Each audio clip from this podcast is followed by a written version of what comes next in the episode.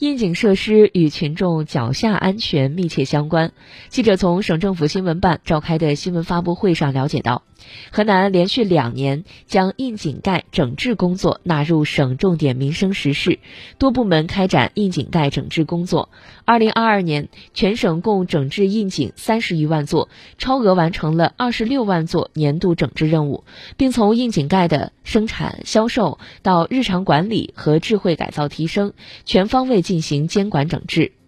截至目前，全省五万多所各级学校对发现的安全隐患及时整改，提升广大师生的安全意识。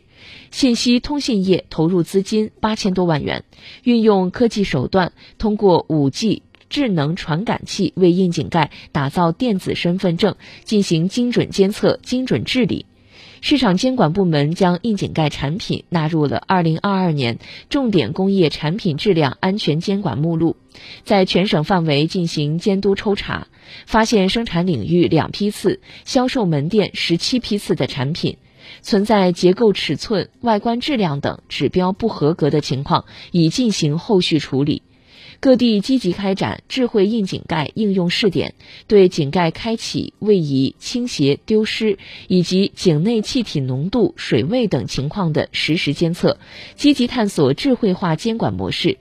各地先后开展三次专项整治回头看活动，对已治理完成的窨井是否存在不达标现象，雨污水井是否存在防坠网漏装、损坏等情况进行排查，排查出问题隐患二点八万余处，并及时进行整改。